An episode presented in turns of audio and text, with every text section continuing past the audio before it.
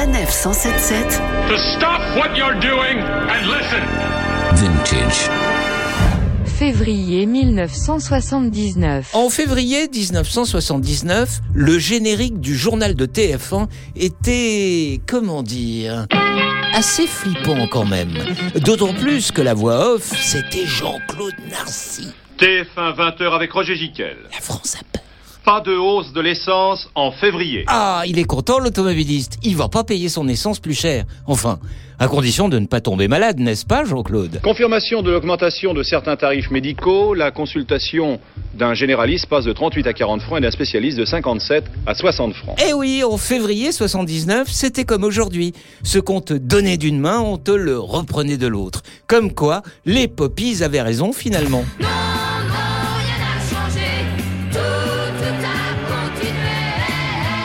En février 79, un journaliste débutait.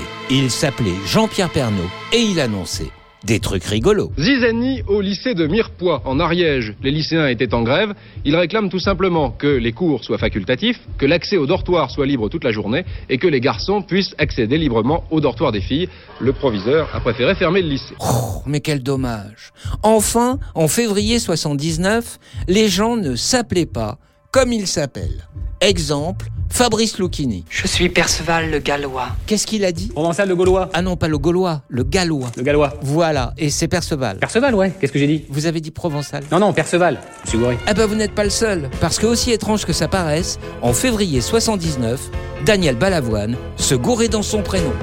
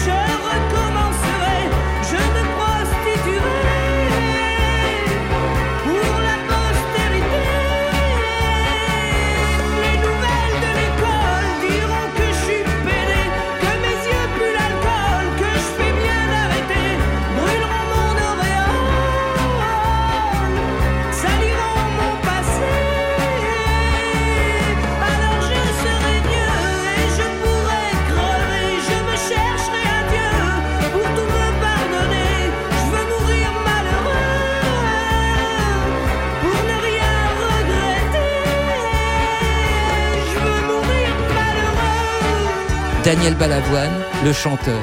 Mais chanteur de quoi Chanteur de musique pop.